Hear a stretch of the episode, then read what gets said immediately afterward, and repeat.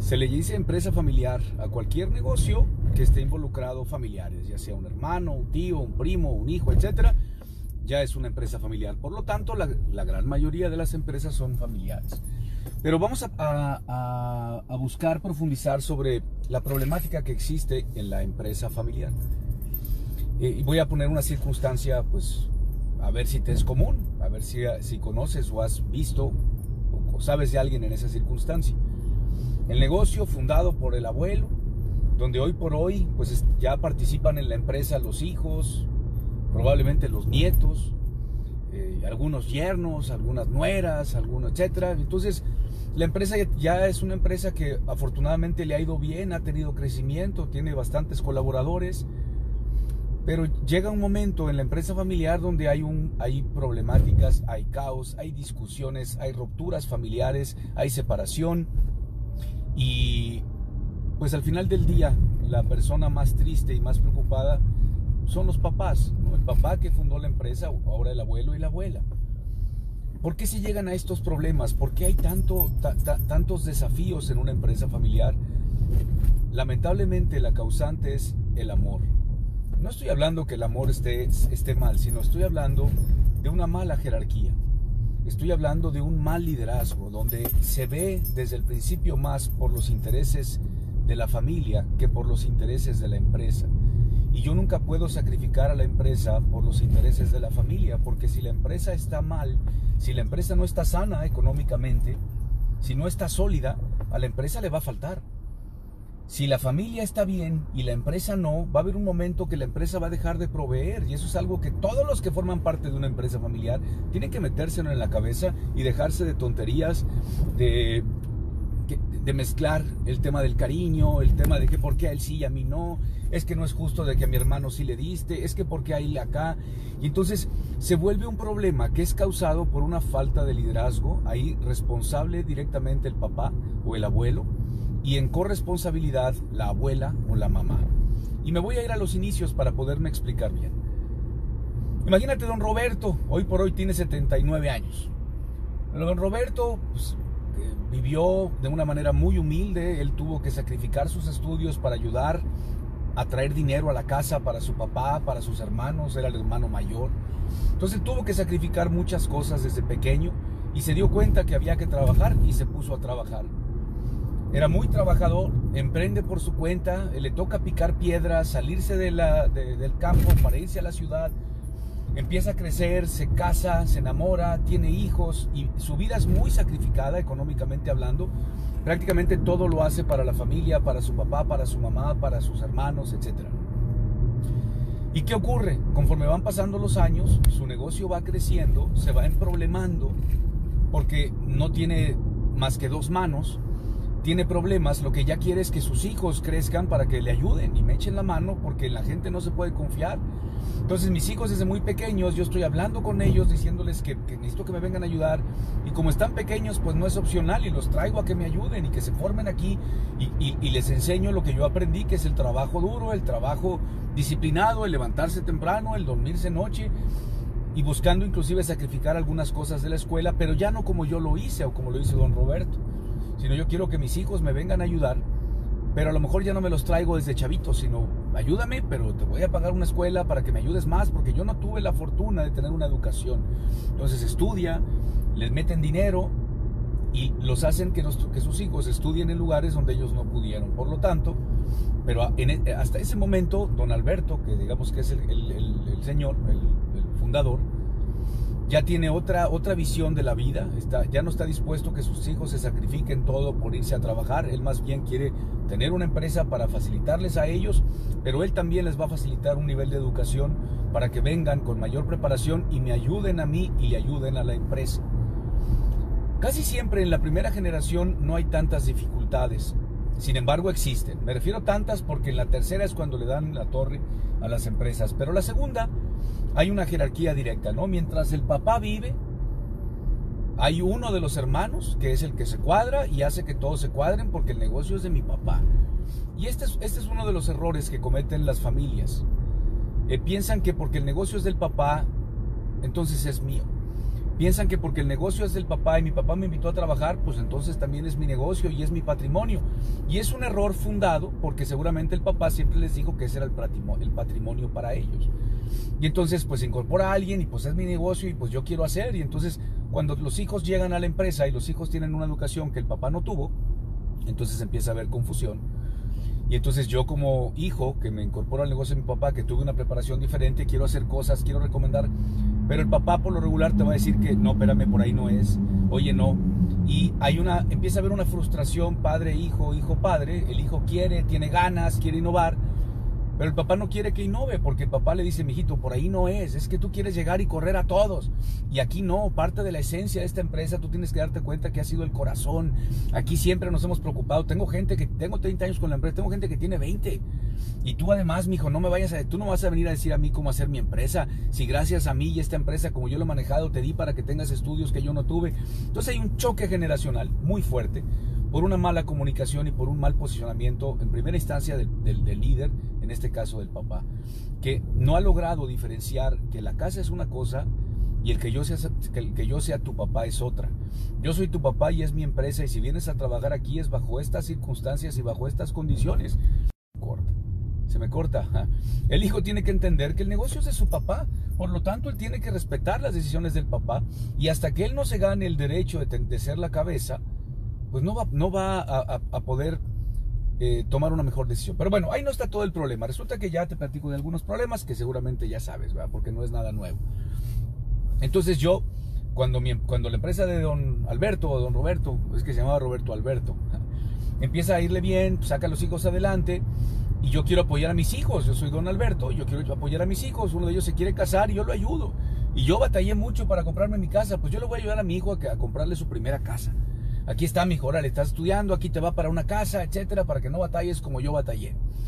Y entonces todo está bien, hasta que se incorpora el segundo hijo. Entonces el segundo hijo se incorpora, empiezan a trabajar, el hijo mayor pues se siente con más derecho porque ha estado con más tiempo, ha estado más tiempo en el negocio de la familia, el otro tiene que empezar desde abajo y entonces el otro se, siente invadido, el hijo mayor, porque el, el menor o el del medio ya está ahí y el del medio pues trae también ganas y trae pila, entonces yo pues le intento corregir porque yo ya sé cómo es mi papá, digo no, mira, eso no, y entonces ya hay pleito también entre los hermanos, porque pienso que mi hermano no quiere que yo tenga las ideas buenas, porque quiere robármela, entonces empieza a haber un conflicto ahí por un, por un mal liderazgo, una falta de comunicación. Pero el problema viene cuando el segundo hijo se casa, y cuando el segundo, se hizo, cuando el segundo hijo se casa, pues casualmente a la empresa ya le está yendo mejor, por lo tanto la casa que le ayuda el papá al segundo hijo es mejor o más grande que la que le di al primero. Y ahí no termina el problema. El problema es que cuando le doy la casa al segundo hijo, la esposa del primer hijo le dice, oye, ¿y a él por qué le dieron una casa más grande?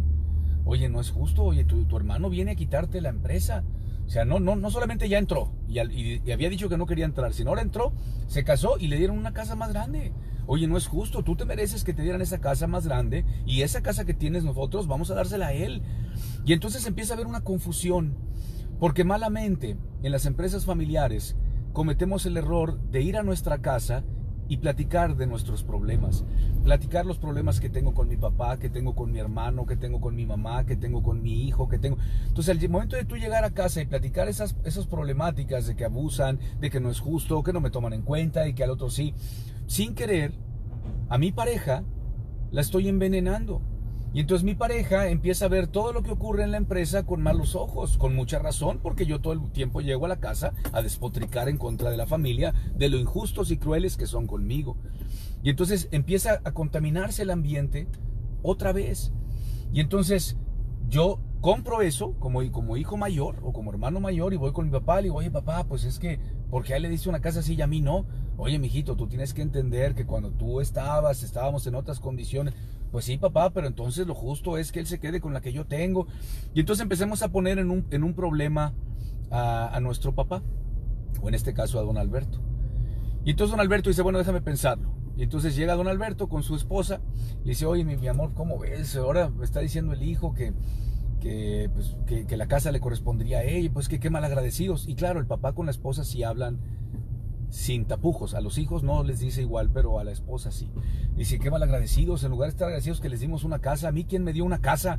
A mí me hubiera encantado, pero yo no tuve la, suerte que ellos tienen de tener a este viejo que, que no valoran lo que se le está dando. Entonces, te lo digo porque me ha tocado y son temas muy emocionales porque no lo entiendes. Pero esos, pantalones que muestra el padre ahí no lo muestra del otro lado. Y entonces la mujer le dice, bueno, mijito, no seas, mi amor, no seas tan cruel con los hijos, tú tienes que entender y hay que ayudarlos, acuérdate que a ti te faltó. Y la esposa le ablanda el corazón al papá. Y entonces el papá habla con el hijo y le dice, mira, mijito, no te puedo cambiar la casa de acá, pero vamos a cambiarte los carros, el tuyo y el de tu esposa. Y bueno, con eso creo que ya hay una balanza. Entonces se cambian los carros de la esposa pero entonces viene la otra familia también a decir, oye, ¿y por qué le están cambiando carros si no les tocaba? Y la casa pues nos tocaba a nosotros, pero y carros nunca nos han dado, entonces, y a ellos ya les dieron casa y carros, entonces empieza a ser un problema que se sale de las manos porque el amor tiene mayor jerarquía y mayor autoridad que lo demás. Malamente, es un problema de liderazgo, es un problema de amor, porque yo creo que protegiéndolos a ellos, solapándolos, cuidándolos, etcétera, y descuidar a la empresa, al final va a venir una recompensa. Lo triste y lo más común es que no ocurre así. Lamentablemente me ha tocado conocer no uno, no dos, sino que me, faltarían muchos dedos. Casos donde el papá, el fundador, vive todavía, está mal de salud porque se ha, se ha, partido el lomo trabajando todo el tiempo, sacó adelante a la familia, les dio una vida extraordinaria, ya los nietos están involucrados en la empresa, pero hay una ruptura tan fuerte familiar que ya los hijos mayores hablan con el papá y papá, herédanos en vida.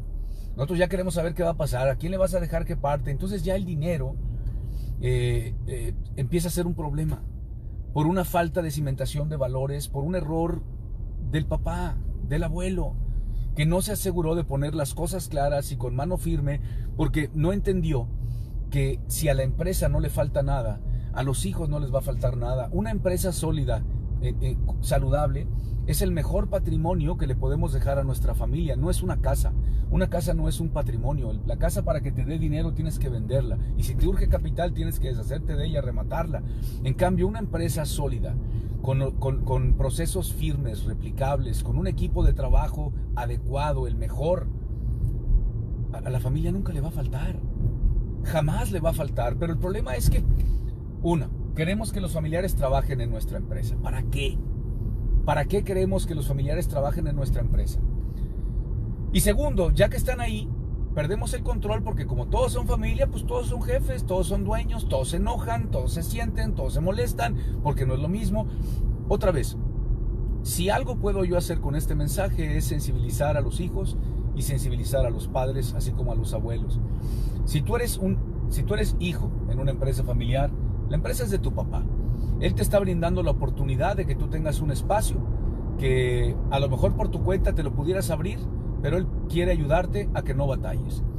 Agradecele a tu papá y vete a rascar con tus propias uñas. Ve, ve, busca y date cuenta de que el negocio con tu papá es bien diferente de lo que vas a vivir en otra empresa donde te van a tratar como lo que eres, a la altura de lo que realmente eres. Respeta a tu papá, el negocio es de él, y busca la manera de ganártelo. Si tú tienes ideas de que realmente pueden revolucionar, gánatelas. Demuéstralo con hechos, sé responsable. Tu papá quiere que trabajes y que seas el primero en llegar y el último en irte. El problema es que los hijos no quieren eso. El hijo dice, no papá, es que hay que ser más inteligente, no hace falta estar todo el tiempo y bla, bla. Este, porque además ahora dice Esteban y mucha gente que hay que estar fuera de la operación. Ajá, pero tu papá es de otra escuela, es de otra generación él no concibe eso, por tanto te tienes que ganar el mérito y el respeto de tu papá para que él te pueda decir, mijito, órale, encárguese del negocio con la tranquilidad que él va a sentir, porque al final es una, es su empresa y otro es tu papá. Así que con el simple hecho de que es tu papá, tú tendrías que cuadrarte, callarte la boca y alinearte y hacer lo que él te dice. ¿No te gusta cómo maneja la empresa? Agradecele la oportunidad y vete a construir la tuya no te quedes ahí peleándote, porque me toca escuchar a, bastantes personas con las que platico, con las que como, con las que me escriben, que me dicen, es que Chihuahua mi papá no entiende y yo quisiera que él le, entendiera y él y mi hermano están acabando con la empresa. pero bueno, ya me salí del tema. El problema es que me, es un tema para mí que me, que me genera mucha frustración porque cuando yo empezaba en el 2005, uno de mis primeros clientes fue un señor que tenía 73 años Y me conoció en una conferencia, me dijo, ayúdame, tengo un problema con la familia. Se fue la señal, eh, discúlpenme. Eh, solamente a, este señor lo vi una vez con su familia en su casa, solamente una sesión, no, no aguanté más de esa y le hablé a un colega y le dije, échame la mano, yo no puedo. Estaba yo sentado en su casa, en el comedor, empiezan a hablar y los hijos empiezan a insultar al papá. No, papá, es que tú estás bien. Ya te imaginarás. Y yo, ah, caramba. Yo me levanté y dije, ¿saben qué? Discúlpeme, yo no, yo no, yo, jamás, señor, me dejaría, yo jamás le hablaría a mi papá como le están hablando a usted. Respeto, pero yo de aquí me voy. Y la verdad me vieron feo y seguramente, bueno, ese es, ese es otro tema. Eh, pero ahí, ese es el mensaje que le doy a los hijos. Respeta el negocio de tu papá, alíñate demuéstrale, gánatelo. Papás, tus hijos no necesariamente son las personas que tú necesitas en tu empresa. El cariño de tus hijos no, no, no, no necesariamente es el mismo o no es la manera de, compensarlo. Por ejemplo, ha, habido gente que conozco que se muere porque sus hijos trabajen en la empresa y hacen lo que sea para que trabajen, pero los hijos no quieren. No quieren trabajar en la empresa. Entonces, no necesariamente tus hijos, es más, Casi nunca los hijos son las personas ideales para manejar o, ser la siguiente generación que lleve a la empresa a otro nivel. ¿eh? Lo común es que los hijos se encargan de mantener lo que hizo el papá y los nietos de, vivir de lo que hizo el abuelo. Pero son muy poquitos, muy contados con esta mano, los que los hijos y los nietos vienen a revolucionar y a generar un crecimiento dramático aprovechando lo que el padre y el abuelo ya les puso en bandeja de plata. Entonces, papás, no te agobies. Eh, la mejor ayuda que le puedes dar a tu hijo es que sea un, hombre responsable, que sepa valerse por sí mismo. Eso es lo mejor que le puedes dar a tus hijos. No necesariamente un puesto, no necesariamente una vacante en tu empresa, no. Enséñales a que sean autosuficientes, a que se valgan por ellos mismos. Y si vas a invitar a un hijo a tu empresa, o si vas a invitar a un familiar a tu empresa, asegúrate que ese hijo o ese familiar, cuando venga, es porque va a agregar una línea de productos o una línea de servicios que va a venir a multiplicar el crecimiento de tu empresa. Cada vez que invites a participar o que alguien de tu familia quiera estar en tu empresa es porque su incorporación en automático va a venir a darnos un crecimiento multiplicador hablando económicamente hablando. Hablando económicamente. ¿Por qué? Porque normalmente ocurre lo contrario. Yo invito a un integrante de la familia, y luego invito a otro y a otro y lo único que pasa es que el pastel ahora nos lo dividimos entre más pedazos. Y luego llega un momento donde una empresa que fue muy buena para darle una muy buena vida a una persona con tres hijos, resulta que ya no le es suficiente para mantener a cuatro familias en el mismo nivel de vida porque la empresa no creció cuatro veces, ni siquiera creció el doble. Por lo tanto, se vuelve un problema causado por una falta de liderazgo, una carencia, una ausencia total de un liderazgo de parte del abuelo, de parte del padre. Con el abuelo no me meto porque el abuelo debe merecer todo el respeto del mundo, él fue el pionero, él fue el que creó, él fue el que trajo, por lo tanto al abuelo tendríamos que rendirle pleitesía, agradecerle, si el viejo quiere estar todos los días y llegar a las 6 de la mañana, déjalo que llegue a las 6 de la mañana, si quiere ser el último en irse, déjalo que sea el último en irse, que disfrute, que él siga siendo el presidente ejecutivo de la empresa, que tenga toda la libertad de hablar con quien se le da la gana, con clientes, con proveedores. Al final fue su creación. Y gracias a su creación, los padres tienen lo que tienen y los nietos tienen lo que tienen, por lo tanto lo único que merecen son respeto, admiración y hay mucho que aprenderles. Me ha tocado casos donde al momento de que quieren sacar al abuelo y hacen todo lo posible para sacarlo, al momento en que lo sacan, el abuelo decide morir y ya no vive. En cambio, me ha tocado trabajar con otras personas que entienden el concepto, que están continuando el negocio del papá. El papá ya tiene 79, 80 años y los papás le dan su lugar. Y papá, tú sigues siendo la cabeza, tú mandas, es tu empresa, yo trabajo para ti y yo me cuadro por dos cosas. Una, él es el dueño. Y otra, es tu papá. Son dos cosas que jamás de los jamases, con una en una cuestión de valores morales, y profesionales, no, no tienes ningún derecho de juzgarlo, de criticarlo, de confrontarlo. ¿Por qué? Porque es el dueño y segundo porque es tu papá. Si no te gusta cómo lo hace, bye bye, vete. En lugar de seguir ahí becado en la empresa, y digo, no te digo a ti porque luego se me ofenden, pero hablo de lo común, ¿eh? La mayoría de la gente que se queja es porque está becada. están becadas en el negocio del padre, están becados en este. A mí me ha tocado ver cómo personas, papás, se desmoronan, se enferman y pierden todo por hacer todo en la empresa por los hijos y meten a fulano porque lo han corrido a todas partes y meto a perengano porque resulta que no lo quieren y, y entonces malamente lo que le costó mucho trabajo y una empresa que era muy próspera que pudo haberles dejado en patrimonio resulta que se lo acaban en vida la persona se enferma se muere y los hijos se quedan en la miseria sin nada ni siquiera con educación. Entonces Espero que sea de utilidad, espero realmente poder hacer reflexionar a los papás, a los hijos, que, se den cuenta de lo que ocurre. Me ha tocado casos donde las familias ya lo que quieren es que el papá se muera, ya que se muera para que nos dejen paz. Y una vez que el papá se muere, el negocio se empieza a dividir, tú te quedas con tal, yo me quedo con esto, yo me quedo con aquello, y la única que se queda en sufrimiento es la mamá, porque a ella le toca ver cómo todo lo que junto con su esposo crearon ellos pensando en que fuera un patrimonio para ellos con todo el sueño de entregárselos a sus hijos, como ya muere su pareja y muere enfermo por problemas de salud, y ve como sus hijos, como arpías, como aves de rapiña, se pelean, se quieren cada quien agarrar lo suyo y acá, y, no, y la que sufre es la mamá. Y otra vez, no es culpa de la mamá y no es culpa de los hijos. Aquí el único responsable es el cabeza de familia, el que tiene que hacer valer su autoridad, Oye, que si tu hijo se enoja, que se enoje. Tus hijos no son tus amigos. Tu función como papá es formar hombres responsables que se valgan por ellos mismos. Que si no le gusta, que si se enoja porque no le doy chamba, pues mijito, ráscate con tus uñas. Tú tienes que aprender a hacerte hombrecito.